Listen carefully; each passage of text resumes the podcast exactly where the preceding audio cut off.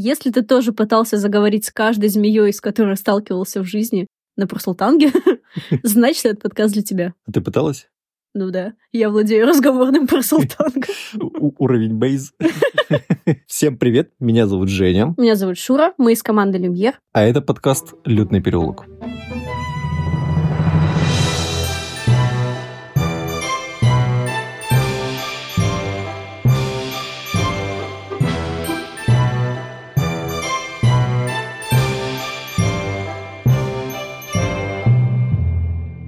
Сегодня мы снова говорим о семье Малфоев. Мы продолжим разговор о Драко, о его родителях, о их родителях. И нам понравилось находиться в этой атмосфере э, и эстетике Слизерина.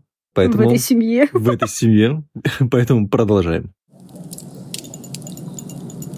Да, хочется начать издалека, поговорить о том, откуда берет свое начало этот род. Это древний род чистокровных волшебников, богатый, аристократичный. Э, этот род кичится своей чистокровностью, и у них были э, браки с другими чистокровными фамилиями, с Блэками, с Крэбами, с Лестрейнджами, как мы знаем. Девиз этой семьи «Чистота крови всегда одержит победу». Фамилия происходит от старофранцузского и означает «вероломство». Ну ладно, не, не надо дело судить. Не, я вникаю. Ломать веру, вероломство? Не так буквально. Прародитель рода Арманд Малфой прибыл в Великобританию вместе с э, Вильгельмом Завоевателем во времена вторжения нормандской армии и оказывал тайные, ну, очевидно, э, волшебные услуги Вильгельму Первому, который впоследствии стал королем Англии. Награду за это Арманд получил лучший участок земли в графстве Уилтшир, захваченный у местных помещиков. Ну, мы знаем, что это за графство и что это за поместье в итоге. А, здесь жили его потомки в течение многих веков. И несмотря на свою страсть к чистокровности, несмотря на убеждение в превосходство волшебников, Малфы в случае необходимости не гнушались льстить и заискивать перед маглами. В результате а, они являются одной из самых богатых волшебных семей Британии. Ну, то есть все во имя выгоды. Ходят слухи уже давно, что на протяжении веков Малфой успешно занимались магловской валютой и активами. Почему бы и нет, да, если это приносит денежку? Неважно, что это магловское. А за сотни лет они смогли расширить свои земельные владения в Уилшире, присоединяя земли соседей маглов и заискивая перед королевской знатью, ну, что добавило сокровища и произведения искусства к их коллекции. А Малфой проводили резкое различие между бедными маглами и маглами, обладавшими богатством и властью. Не буду спрашивать, как тебя зовут. Рыжий, в обносках своих братьев. До введения статута секретности э, Малфой входили в знатные магловские круги, поэтому их семья выступала против этого закона. Представляешь? Те, которые говорят о превосходстве волшебников, входили в магловские знатные круги и выступали против статута секретности. Хотя и последующие поколения это отрицают. Слушай, ну там население тупо меньше было. Ну да. Мы говорим об их предках, это примерно там 1100 год. Ну да. Население реально было меньше, и ты вынужден иметь дела с маглами. Ну да. Тем более, если это приносит тебе да, ты, ты еще не о всех волшебниках вообще, в принципе, знаешь в мире, там нет этой, ну, там, такой связи. А может быть, еще медиаресурсы, там, газеты, там, не так было популярно. Ну и, да, кстати. То есть, это сейчас мы боремся за мнение о нас, что люди подумают, что угу. ты общаешься с маглами, там. Тогда, тогда, может, проще было. Известно даже, что Люциус Малфой I претендовал на руку Елизаветы I. И затем, как только статут э, секретности был введен и создано Министерство магии, Малфой сделали резкий разворот, стали активно поддерживать этот статут, отрицая, что когда-либо вообще общались с маглами, тем более там заводили браки с ними. Популярное понятие культура отмены. Ну да, да. Огромное богатство обеспечило им значительное влияние в Министерстве магии, хотя никто из них никогда не пытался стать министром. Они такие были невидимые властители. Даже среди волшебников э, ходило такое мнение, что застать Малфоев на месте преступления было нельзя, но вот палочка, которая была сделана преступлением, была полностью в отпечатках их пальцев. Так интересно. Они финансировали многие избирательные кампании своих привилегированных кандидатов. Что-то в этом есть. Ну, это ты описываешь прям современностью какую-то уже. Ну, они всегда так делали.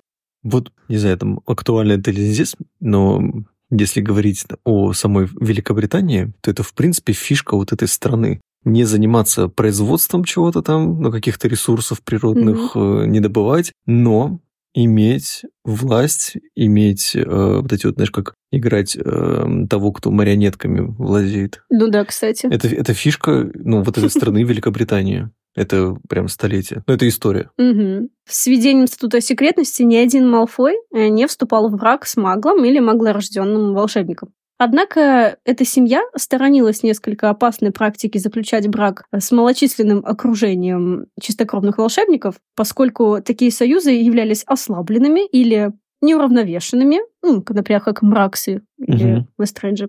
Так в их фамильном древе появлялось несколько полукровок. То есть все-таки было. А-та-та. Наша мисс Бербич верила, что маглы не сильно отличаются от нас. Она была бы рада, если б мы спаривались с маглами. Ты сказала про Армандо Малфоя. Да, походу, он был одним из э, первых, кто попал на территорию Великобритании. Николас Малфой, еще один из волшебников, который э, является их предком. Николас э, известен тем, что подвергал многих маглов пыткам и страшной смерти, используя такое прикрытие бушевавшую в то время эпидемию чумы. И каким-то образом он смог избежать наказания э, Совета волшебников. Тогда вот так э, выносились приговоры. И остался безнаказанным. Он женился на чистокровной волшебнике, поэтому полукровки не, не его. Угу. Ну кто-то же там явно очернил. Давай искать. Давай копаться. Есть еще Брутус Малфой, влиятельный волшебник э, прошлого, издатель антимагловского журнала «Воинственный колдун». Писал в своем журнале, что все, кто являются сторонниками маглов в области магии, недалеко ушли от сквибов. А, вот что Брутус пишет в 1675 году. Итак, мы можем с уверенностью утверждать, всякий волшебник, проявляющий склонность к общению с маглами, в колдовстве столь слаб и жалок, что способен возвыситься в собственных глазах, лишь окружив себя магловскими свиньями. Звучит слишком грубо. Магловские такое, что, свиньи. Что, что-то предвыборное такое. Есть еще такое. Пристрастие к немагическому обществу – вернейший признак магического бессилия. То, что мог сказать Люциус Артуру Уизли, мне кажется, такое. Да, да, да. Ну, такое прям какой-нибудь в декрет может поместиться. Такая небольшая фраза. Магия – сила. Начиная с сегодняшнего дня, каждый сотрудник должен записаться на переаттестацию. Но знаете, вам нечего бояться, если вам нечего скрывать. Абраксас Малфой. Его нам упоминали в сюжете. Угу. Он родился не позже 1936 года, имел, по крайней мере, одного ребенка, Люциуса Малфоя, который родился в 1954 Вероятнее всего, учился на факультете Слизерин, так как, по словам Гарри Поттера, Драко постоянно хвастался, что вся его семья училась на этом факультете. Широко распространено мнение о том, что Абраксас Малфой участвовал в теневом заговоре, в результате которого маглорожденный министр Нобелич э, в 1968 году досрочно покинул свой пост. Однако против Малфоя не нашли доказательств. Как ты и сказала, да, но наверняка отпечатки бы их где-то были.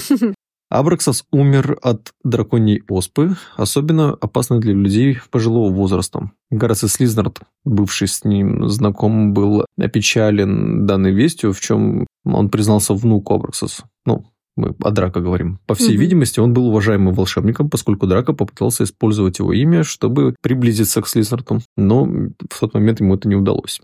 Я знаю, зачем вы здесь. Но не могу вам помочь. По-моему, Слизнер там проигнорил его во время урока зельеварения. Да, там, профессор Слизнер, а вы знакомы с моим дедушкой Абраксом?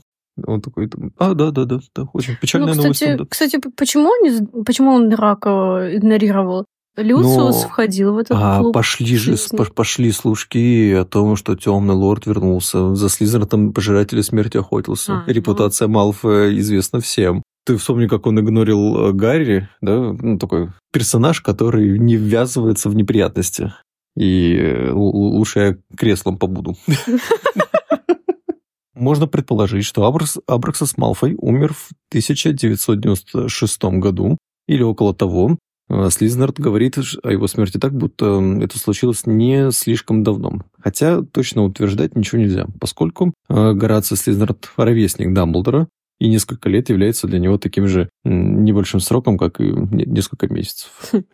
Мог понять, что происходит. Да, это, это было было ужасно. здорово. Я не мог найти свою палочку. Я ни разу не терял палочку за всю свою жизнь. Ну что ж, давай поговорим про Люциуса. А, А. точнее, про Люциуса Малфоя второго, потому что там был какой-то первый, а это уже второй. Родился он в сентябре в 1904 году. Вот чему учил его отец. Сохранять прежде всего благоразумие и респектабельный внешний вид, а также выказывать почтение представителям правящего класса, из общения с которыми семья может извлечь колоссальную выгоду. Хорошее воспитание. Какие какие-то семейные заповеди какие-то, да? Да, да, Типа, да. Испокон веков наша семья занимается тем, что дружит и там продвигает. Ну, не Слизнер вижу в этом тем же самым плохого. занимался, слушай. Только он какой-то лайтовый уровень. Он же говорил о том, что он умел чувствовать, кто из людей там достигнет э, результата и сводил нужных людей. Только Слизард это засушенный ананасы делал, да? А Малфой реально зарабатывали до этого. Но как вы узнали? Интуиция?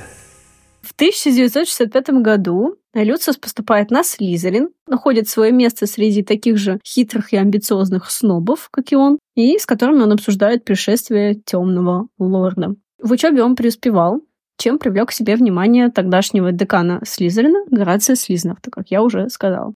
На последнем курсе Люциус э, стал старостой факультета и являлся примерным учеником в глазах преподавателей. Умничка, молодец. Гордимся тобой. Спустя какое-то время после окончания Хогвартса э, Люциус примкнул к пожирателям смерти и даже был среди особо приближенных к темному лорду. Интересно, что Люциус возглавлял группу пожирателей, которые специализировались на пытках маглов. Что-то вот, да, припоминаем мы из его предков, что-то такое там тоже было. Пытки, прикрытые чумой, да? У них как будто бы план на жизнь. Пытки, галочка. Ну, знаешь, мне, мне нравится то, что у них есть определенные семейные там заповеди, Как, как бы сказал Мотивы. э, Снеговик из «Холодного сердца», традиции. традиции, да, звучит лучше. Не позже 1979 года Люциус женился на Нарциссе Блэк, и у них родился сын. А затем, после падения Темного Лорда, Люциус сделал все, чтобы обелить себя и свою семью. Мы помним, да, э, говорил о том, что все это было под заклятием Империуса, он там не владел собой. Лицо, которое я был вынужден являть миру каждый день после вашего исчезновения. Вот моя настоящая маска. Хотя Люциус занимался тайком темной магией и продолжал коллекционировать артефакты. Промежутке между войнами Люциус горел желанием подобраться к власти в Хогвартсе и даже подорвать авторитет Дамблдора. Мы, кстати, с тобой в прошлом выпуске так э, упоминали об этом. Э, С этой целью Люциус становится членом, а впоследствии председателем попечительского совета Хогвартса, и как председатель пытался запретить в Хогвартсе сказку «Фонтан феи Фортуны». Э, В ней рассказывалось о любви волшебницы к магу. Делал он это, конечно же, думая о сыне, с целью позаботиться о том, чтобы э, Драка в голове не сложилось мнение о том, что это нормально. Дамблдор, конечно, отказался от этой идеи и не шел на поводу у Люциуса. Благоразумный старикан. Я всегда гордился своей способностью переворачивать фразы. Еще мы с тобой упоминали моменты с заключением Люциуса в Аскабан. Стоит ли об этом напоминать и снова грустить? Мне не хочется. Поэтому я просто хочу поговорить о том, что было после Второй магической войны. Э, Люциус и Драко были амнистированы. Люциус давал показания против других пожирателей смерти. А еще мы читали интервью, где Мгм. было, что Гарри якобы давал показания в пользу этой семьи. Несмотря на то, что они смогли вернуться к более-менее нормальной жизни, Люциус все еще продолжает коллекционировать темные артефакты. И около 2020 года он даже просит Теодора Нота э, создать ему экспериментальную модель маховика времени. Мгм. Ну, какая-то, наверное, у него была такая страсть вот к этим предметам. Была мысль о том, что, может быть, он это делает, ну, хочет этот маховик времени, чтобы вернуть темного лорда Сомневаюсь. Мне кажется, ему нафиг это не надо вообще. Да. Позже ему все-таки Нот создает уже усовершенствованную версию маховика, но мы знаем, что Люциус его так никогда и не использовал. Об этом мы узнаем из «Проклятого дитя». И что наталкивало на мысль еще и Драка о том, что все-таки Люциус предпочитает мир без темного лорда. Те страдания, которые они перенесли во времена Второй магической войны, как пострадала их семья и какие были последствия, Думаю, он не хотел бы, чтобы его семья, его там ребенок, его внук э, снова перенесли это, поэтому предпочитал жить потише, особо уже не высовываться, заниматься тем, что делал до этого. Ты без... знаешь, уже представляю старичка, который марки коллекционирует. Только это не марки, а темные артефакты. Ну, не вижу в этом ничего плохого. И все так же прекрасно выглядит. Кто чувствует себя хорошо после попыток вернуть темного лорда? Белатриса. Она просидела в Аскабане там сколько, 13 лет. Ну, по-моему, ей от этого худо не стало. Нет, я имею в виду, что э, после именно попыток вернуть. А-а-а. Хвост без руки остался. А потом его Квирл без лица. Ну, Квирл, ладно, там у него другие мотивы были. Ну ладно, зачем вообще им это надо? Угу. То есть как-то через темного лорда Нет, прийти к ну, власти? Ну, в, в, том, в том выпуске мы говорили о том, что у них было поверье, что наступят темные времена и семья заживет. Угу. А что-то темные времена наступили, а семья, ну, конечно, увеличилась в размере, там, да, у них сосед появился. Темный лорд к ним переехал. Ну, ну, да. Была, знаешь, такая фраза, я читала о том, что каждый раз, когда Люциус пытается что-то сделать, он проигрывает, но когда он сидит в тени, от этого он только выигрывает когда он возглавлял операцию в отделе тайн, и все пошло крахом. Это обернулось очень плохо для его семьи. Но затем, когда во времена Второй магической войны, когда они не участвовали в, этом побоище, mm-hmm. кстати, у Люциуса, у Нарцисса, у Драка не было палочек. У Люциуса забрал темный лорд, Нарцисс отдал свою палочку Драка, и mm-hmm. эта палочка сгорела в выручай комнате. Вот так вот. Поэтому Точно же говорил, да, это палочка моей матери. Она, mm-hmm. она не, не слушается меня. Да, да, да, да. Собственно, отсиделись они, не участвуя в битве, и это сыграло им на руку. Благодаря этому они не сидели в Аскабане. Повезло, в общем. И молодцы. Нарцисса, кстати, мне очень нравится. Мне нравится, что мы видим ее как такую любящую, заботливую мать, хранительницу очага. А, немного о том, где, в какой семье она родилась. Она младшая дочь Сигнуса и Дроэла Блэк, и у нее есть две старшие сестры, Белатриса и Андромеда. В отличие от сестер, э, Нарцисса имеет белые волосы. Угу. Прикольно. Родилась она в старинной семье, так же, как и Люциус, которые тоже придерживались философии чистоты крови. Это хорошо впитала нарцисса с юных лет, поэтому она разорвала отношения с Андромедой, когда та вышла замуж за маглорожденного волшебника. Училась она также в Слизерине, где встретила с Люциусом. Тогда говорили, что это очень красивая пара. Оба белокурые, оба такие аристократы из древних э, чистокровных семей. Неизвестно, любила ли она Люциуса, но уж точно уважала его и поддерживала его во всем. Она разделяла взгляды мужа, но при этом в боевые отряды вступать не стремилась. Темной метки у нее не было, как мы узнали, пожирателем угу. она не была. Предпочитала домашний очаг открытой борьбе. Это мне в ней нравится. Ну, она, может быть, знаешь, как Лю Люциус управляет там из тени, может быть, она еще из большей тени управляет Люциусом. Темный лорд запретил мне об этом говорить. Мудрая женщина в таком случае. Да, да, да. Хочу обсудить этот, этот э, момент, который произошел во время Второй магической войны в запретном лесу, когда темный лорд попытался убить добровольно пришедшего к нему Гарри Поттера. И он был не уверен в том, насколько сработала Авада Кедавра отправил Нарциссу проверить, жив ли Гарри, вернее, мертв ли Гарри, вот это очень важно. Угу. Нарцисса, убедившись, что сердце Гарри бьется, склонилась к нему пониже, накрылась волосами и спросила его, жив ли Драко. Это все, что ее на тот момент волновало.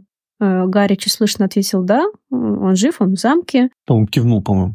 По книге как было. Дорогие подписчики, Скиньте нам, пожалуйста, скрин или что-нибудь из книги в подтверждение моих слов. Скрин, как он кивает, Теперь нарциссу была цель, во что бы то ни стало попасть в замок, чтобы увидеть Драга. И попасть туда она может только, если темный лорд пойдет штурмом на школу. На что он пойдет только при условии, если будет считать Гарри мертвым. То есть э, это был очень такой опасный ход с ее стороны, соврать, что Гарри мертв. Она понимала, на что она идет, но это риск, который стоил того. Все-таки там ее сын, Ей повезло еще, что Гарри так долго притворялся, да, мертвым. Угу.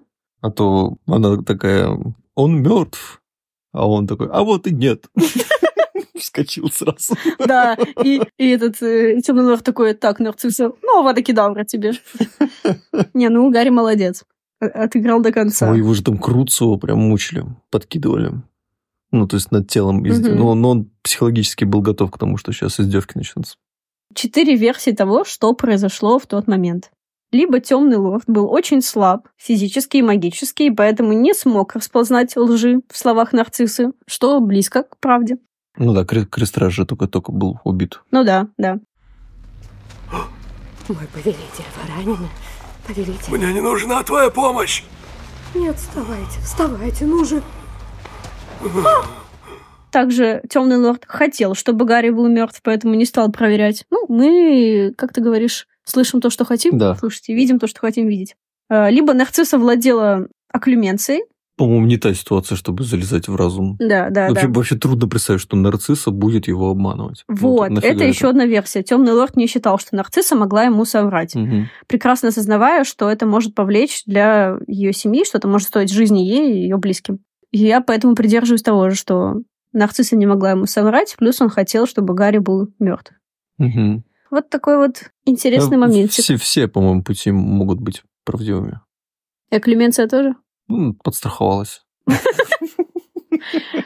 Знаешь, меня что волновало вообще, пока я фильмы смотрела? Почему у нее часть волос темных? И я нашла ответ на этот вопрос.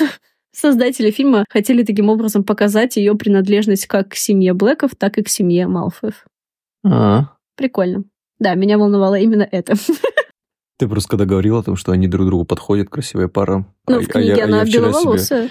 Да, а я вчера себе на рабочий стол телефона картинку сохранил вот эту. Да-да-да. Тут прям видно их, э, это когда битва за Хогвартс, они измученные. Ой, Люциус вообще плохо выглядел, он даже Ну. не брился, какой-то кошмар. Но одет хорошо, со вкусом. Мне очень нравится эта актриса, которая сыграла мать Драко. Я ее по другому сериалу а, помню, по «Острым козырькам». К сожалению, ее уже нет. Да? Да. А что случилось? Несколько лет назад, по-моему, по болезни, вроде рак. О, кошмар, я этого не знала. Да, да. Ну, знаешь что, давай проведем экзамен, Ай, а то эти грустные новости немножко... давайте Не- не еще очень. больше потонем в печали Не моих будет ответов. ничего печального. У меня сегодня очень крутой экзамен, я уверена, ты посчитаешь его прикольным. Смешно. Э, Сов жаба. Пять вопросов уровня сов и один уровня жаба. Можно начинать. Спасибо.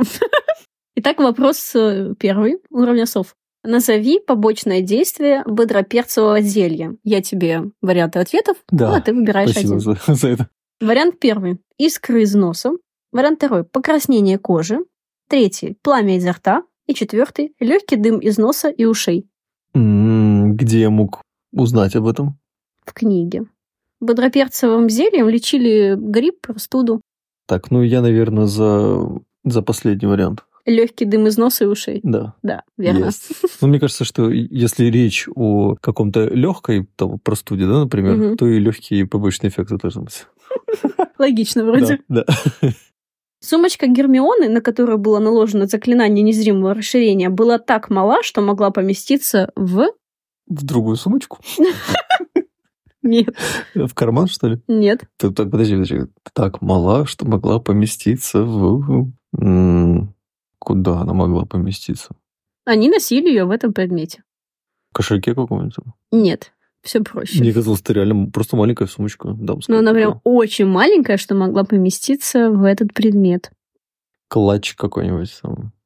Это, это тоже предмет э, сумки? Нет, Ладно, говори. носок. В носок. В носок засунуть ее и побежать от егерей, например. Следующий вопрос. Э, Рубрика «Кто сказал?». Итак, фраза. «Те, кто любят нас, всегда с нами. Ты можешь их найти вот здесь». М, Не Сириус ли Блэк? Сириус Ли Блэк это и сказал. Да, это когда э, фотографию он передал, да? По-моему, в тот, в тот момент. А боль такая же, как Да, прежде? да. Оставь себя. Ведь теперь Уже не мы, а вы молодые. Э, Следующий вопрос. Какое количество волшебников необходимо для проведения магического обряда непреложный обед? Ну, видимо, трое. Ну, рассказывай, почему. Потому что один дает обещание второму, а Мгм. третий заклинание делает. Третий свидетель. Свидетель? Свидетель. А что-нибудь со свидетелем будет? В смысле? Ну, в случае, если там непреложный обед э, будет нарушен. Он сможет свидетельствовать. Вот, том, что получается, было один дал обещание второму, Да. э, обещание не выполнил, умер, а третий говорит, да, он умер. Какая роль у него? Ну, кстати, свидетелей может быть даже несколько. От трех тогда правильный ответ, да? Ну да. Ну, э, это интересно. Я просто читала про магические обряды на днях. Не спрашивай, зачем. Я взяла эту книгу для легкого чтения. Просто постараюсь тебя не злить. Следующий вопрос. Гермиона всегда блестяще владела заклинаниями, создающими пламя. Одно из таких мы видим уже в первой части. Что это за заклятие? В какой момент оно было применено? Ты что-то такое меня уже спрашивал. Нет, я спрашивала тебя про заклятие огня в банке. А это из первой части мы видим первое ее заклинание, создающее пламя. Так, ну это, наверное, там уже в этих э, в финале, когда они идут на пути. Нет, Нет? это не в финале было. Камин поджигала, может быть? М-м. Фонарик зажигала керосиновый какой-нибудь? Нет. Она Бывает. совершила поджог. Точно. Ну-ка. Ну, пла- плащ Северуса Снега. Да, да. И закля- заклинание ты, наверное, не вспомнишь, я его озвучу. Лакарнум инфламаре. Дословно переводится как «поджигаю мантию». Да. Ну а теперь вопрос уровня жаба. Давай. По какой причине, кроме страха, конечно, в магическом мире перестали называть имя Лорд Волан-де-Морт? Это, видимо, из-за табу на его имя. Да. Ничего себе! Ну-ка, Потому подробнее. что, произнося его имя, рядом с тобой трансгрессировали пожиратели смерти, либо последователя Мгм. Темного Лорда. Где мы это Тем- видим? В «Дарах смерти» в последней части, после того, как Рон снова с ними э, воссоединился. А, ну, в- Раньше это было, когда они в э, кафе Когда сидели. в кафе, да. То есть они же тогда не понимали, как они их выследили. Да, да. И это потом им Рон уже рассказал, что там нет-нет, не произносите. И вот как, как вы узнали про табу? Мгм.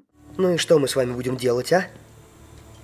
Вы бы убили нас, будь вы на нашем месте. Я вот э, хочу прочитать даже информационную Давай. справку о табу. Накладывает запрет на какое-то действие, например, произнесение какого-либо имени. Это заклинание вызывает магические помехи на месте несанкционированных действий. Известен только один случай наложения этого заклинания. Ну, табу было наложено на имя Волан-де-Морта. Тот, кто произнес это имя, из-за этих помех лишался всех своих защитных и маскирующих заклятий. Его местоположение мгновенно становилось известно пожирателям смерти, и, очевидно, какое-то время с места происшествия нельзя было трансгрессировать. Ну, иначе бы тогда их невозможно было поймать. Поэтому было принято говорить тот, кого нельзя называть, или сами знаете кто. Его звали... Может, напишешь его имя? Нет, я не могу это сделать. Ну, хорошо. Волан-де-Морт. Волан-де-Морт? Хотя можно было называть его Темный Лорд. От этого ничего не случалось. Еще вот интересный факт. Заклинание это не срабатывает вместе с защищенным э, заклинанием доверия. То есть, пока они там были в норе или на площади Грима и говорили «Лорд Волан-де-Морт», э, их обнаружить было невозможно. Но вот, как мы с тобой уже сказали в кафе, например, их сразу нашли. Возможно, из-за этой разновидности невозможно создать воду в пещере, где Волан-де-Морт хранил свое ожерелье. Медальон. Медальон, да. Я думаю, что, ну, считается, что и во время Первой магической войны подобное табу было наложено на имя Лорд Волан-де-Морт, иначе почему еще с тех времен его называли тот, кого нельзя называть? Короче, расширять словарный запас – это полезно. Да. Давай говорить дальше о тех, кто зовет себя Малфоями. Есть такая Астория Гринграсс. Это девушка, которая взяла фамилию Малфой. Она стала супругой Драку. Она родилась в древней чистокровной семье, и эта семья Гринграсс, она входит в 28 вот этих вот священных э, фамилий. В детстве верила в превосходство чистокровия, ну, как и у многих события Второй магической войны, э, во время ее подросткового возраста они изменили отношение к маглам и маглорожденным волшебникам. В этом вопросе она стала более толерантной. В 93 году Астория поступает в Хогвартс. Подробности ее жизни во время учебы остаются неизвестными, а установлено лишь, что в школе она познакомилась с Драко, который был на два года старше ее. И впоследствии они начали встречаться. Очевидно, завершила э, все семь курсов на протяжении битвы за Хогвартс. В сражениях она участия не принимала. В конечном счете Астория вышла замуж за Драка. Оказалось, что один из ее предков проклял их род. Проклятие спустя годы передалось Астории, что сделало возможные роды крайне рискованными. Несмотря на это, Драко принял решение завести ребенка и даже сказал ей, что ничего страшного, если родословная Малфоев завершится на них. Вообще забавный диалог такой. Женились, давай ребенка, м-м, я проклята. А что ты раньше не сказала, да? А что будет, если, ну, там, допустим, ну, я умру. Давай попробуем. Какой-то странный, да? Ну, какой-то, да, диалог, диалог странный. О чем он вообще думал в тот момент? Драко, о продолжении рода или о своей жене? Или он тоже неизвестно, любил ли ее, но уж точно уважал, как нарцисса Люциуса? Ну, либо они не понимали, что за эти проклятия. Проклятие у кого? У ребенка или у того, кто родит ребенка? Короче, решили рискнуть. Да. Или, может быть, за поколение это проклятие себя никак не проявляло, и они подумали, что это слова просто, ну, угу. надуманные. В 2006 году у пары родился первый и единственный сын, которого назвали Скорпиусом. Я, кстати, читала, что это имя Скорпиус придумала именно нарцисса для внука. Продолжает традицию уже своей семьи давать имена в честь созвездий. Угу. Астория отказывалась воспитывать ребенка в убеждении, что маглы и, вероятно, маглорожденные волшебники, полукровки, сквибы являются отбросами мира, мира волшебников. Это привело к разочарованию Люциуса и Нарциссы, родителей ее мужа. А в дальнейшем неоднократно вызывало напряженные отношения. То есть вот по этой версии нам показывают, что Люциус... Э... Все еще придерживался да. традиций семейных. Да. В 2017 году мы видели, как Драка вместе с супругой провожали своего сына на первый курс э, в Хогвартс. Через несколько лет после рождения э, сына Астория стала часто болеть, на нее сильно действовали слухи, ходившие в волшебном сообществе, что отцом Скорпиуса был э, Волан-де-Морт. А на драка это никак не действовало? Действовало. Его это бесило. Ну, судя по проклятому детям. Летом 2019 года, когда Скорпиус готовился перейти на третий курс Хогвартса, 37-летняя Астория скончалась из-за последствий семейного проклятия. Что за проклятие-то? Почему нам не сказали ничего об этом? Как ты думаешь, что это могло быть за проклятие? Да я не знаю. Мне кажется, это вот... Если ее это так задевалось, слухи, то просто она, мне кажется, сама съелась. Как ты знаешь, так mm-hmm. вот, сама себя. Блин, ну Нервная умрешь была, ты да? в 64, и все такие, ага, это проклятие. Ты все-таки умер. Мы видим то, что хотим видеть, и слышим то, что хотим слышать. Вот что э, любопытно. Ты помнишь этот э, кадр в самом конце «Даров смерти», когда они встречаются повзрослевшими, провожают на Хогвартс-экспресс? Так вот, роль Астории, то есть роль супруги Драко Малфоя, исполнила на тот момент девушка Тома Фелтона. А что, так можно Джейн было? Гордон. Быть девушкой Тома Фелтона? Да, можно. Быть девушкой Тома Фелтона и сыграть его жену в фильме. Ничего себе. Это интересно. На тот момент он действительно, ну, они встречались, сейчас нет. А, и вот они, они сыграли мужа и жену. Ах, это молодость, превратность и любви. Еще мы думали с тобой поговорить о Скорпиусе, а, но говорить о нем как-то кратко у меня не получится. Это вольно-невольно погружаешься в сюжет проклятого дитя. Угу. Там достаточно интересных событий. Ну, что мы точно знаем, что он поступил на Слизерин, он завел дружбу с э, Альбусом, сыном э, Гарри Поттера и угу. Джинни Уизли. Он э, имел интерес к дочери Уизли, угу. к Розе, да? Только Все это пахнет таким фанфиком, все это проклятое дитя. Да, они совершали интересные приключения, начиная... Ну, От путешествия во времени? Да, начиная с путешествия, заканчивая там беготню по крыше Хогвартс-экспресса. Ну, штуки интересные вытворяли, и как-то отрывисто о них говорить э, не получится, но мы не увидели в «Проклятом дите», что он последователь вот, вот этих вот традиций, как мы их стали называть. Mm. Он, э, наоборот, парень, пытающийся ну, быть э, добрым, но вот это вот э, репутация Малфоев, вот эти вот э, слухи, что он там сын темного лорда. Это все и до него доходило. Он, кстати, это игнорил, ну, вот, потому что он видел максимальное сходство между собой и э, отцом, Мгм. и он понимал, что это ну, какой-то бред. Да. Да, да, ну, да, то есть он как бы значения этому не придавал. Эм, Но дружбы ему не хватало. Поэтому вот с Альбусом они дружили. И их немножко так поднапрягало, что их родители не общаются. Знаешь, что мне кажется, что э, как раз-таки уже благодаря Скорпиусу род Малфоев, их традиции, их какие-то заповеди немножко сменят курс, да? Пройдет, понятно, не одно десятилетие, прежде чем действительно оно сменится, потому что все еще говорят о том, что Малфои такие сякие, да? Но вот благодаря Скорпиусу это мнение, возможно, немножко выровняется, и отношение к ним поменяется. Мгм. Ты просил меня найти несколько интересных, э, так сказать, фактов. Я нашел э, новую татуировку на шее Люциуса Малфоя. Э, Чего? После заключения в Аскабане у него на шее реально появилась, появилась татуха. Купола. Она, не, она обозначала такой, как символ, дескать, ну, номер заключенного. Это- Зачем ему это? Он же аристократ. Ну, там как бы в тюрьме не спрашивают, кто ты. А, то есть, подожди, это, это Она у, него, она у него в тюрьме появилась как э, номер, э, ну, заключенного. Татуха на шее.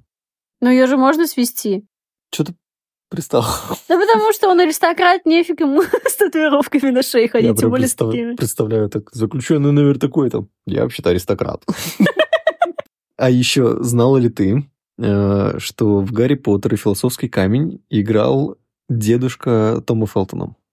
Да ну. Да, он играл, э, он сидел на трибуне Квидича, и как один из профессоров за столом вот в, большом зале. Э, Его зовут э, Найджел Энсти, он дедушка Тома Фелтона по материнской линии, и вот в парочке вот этих эпизодов он снялся. Вообще он не актер. Как это случилось? Просто они такие, так, ребята, нам нужна массовка, и Том Фелтон, Это- я позову всех. Да, это вполне возможно так и было, потому что он геофизик, и, возможно, ну, просто юного э, ну, актера вводил как ну, на, на съемочные дни. Мгм. И в каких-то моментах вот его предложили. Знаешь, э, у него в резюме потом появилась строка. Да. Массовка Да. в Гарри Поттере. Еще, если, так сказать, подзавершать разговор о Малфоях, о Томе Фелтоне, то есть такие картинки гуляющие, что там Гермиона думала уйти из Патрианы на третьем курсе, Дэниел Редклифф там думала уйти там, на Ты в пятом виду, а- курсе. актеры, да, хотели уйти? Да. Мгм. Ну, когда при- прекратить карьеру, да. А, об этом подумывал и Руперт Грин, а- актер, сыгравший Рона Уизли. Но вот Том Фелтон, он до сих пор не ушел. Хм, Ну да, кстати. Рекламу, помнишь, недавно вышла с его участием? Нет. расскажи. Не видел у него в Нет. Инстаграме? Уж не помню, что он там рекламировал, но он там был с волшебной В образе, палочкой. Да, да, и Авада Кедавранул. Короче, убил соседа. А, В пятнадцатом году Том Фелтон снял фильм, называется «Суперфаны». Это Чего? документальное кино. А, Его можно бесплатно найти в интернете. Я его см- посмотрел. И что там? Но, опять же, как и с «Проклятым дитя», мы это дело оставим на отдельный выпуск, когда будем говорить о фанатах. Но это, ну, реально стиль документалки, и он говорит э, не всегда только о Патриане, э, он просто ра- рассуждает о мыслях фанатов. Там вначале можно видеть про Тину. Это женщина, которая старше него гораздо, но она то ли везде как бы встречает его, то ли преследует, как прям такая фанатка, которая настораживает. И он с этой документалкой пытается понять, э, ну вот их, их мысли, почему они там по четыре дня стоят там для того, чтобы просто увидеть его. Она посочувствовала там смерти его собаки, следит прям вот настолько. Жуть там, какая-то. да, ну и, в общем, он с ней зна- знакомится ближе. То есть он приезжает к ней в гости, они разговаривают. Он берет интервью у Джоан опасно? он берет интервью у Дэниела Рэдклиффа. Э, В общем, фильм прикольный. Да, действительно, его Патериана не отпускает. Мгм. Ну и хорошо. И хорошо, да. Нам на радость. Да. Э, Мы неплохо поговорили о семье Малфоев. Наверное, не будем больше. Мы всерьез задумались о том, что может быть еще и третий выпуск. Но мы точно не будем отпускать из, из наших подкастов э, этого персонажа. Вынуждены будем к нему возвращаться. Да, да, согласна. Это был подкаст «Лютный переулок». Меня зовут Женя. Меня зовут Шура. Пока-пока. Пока-пока.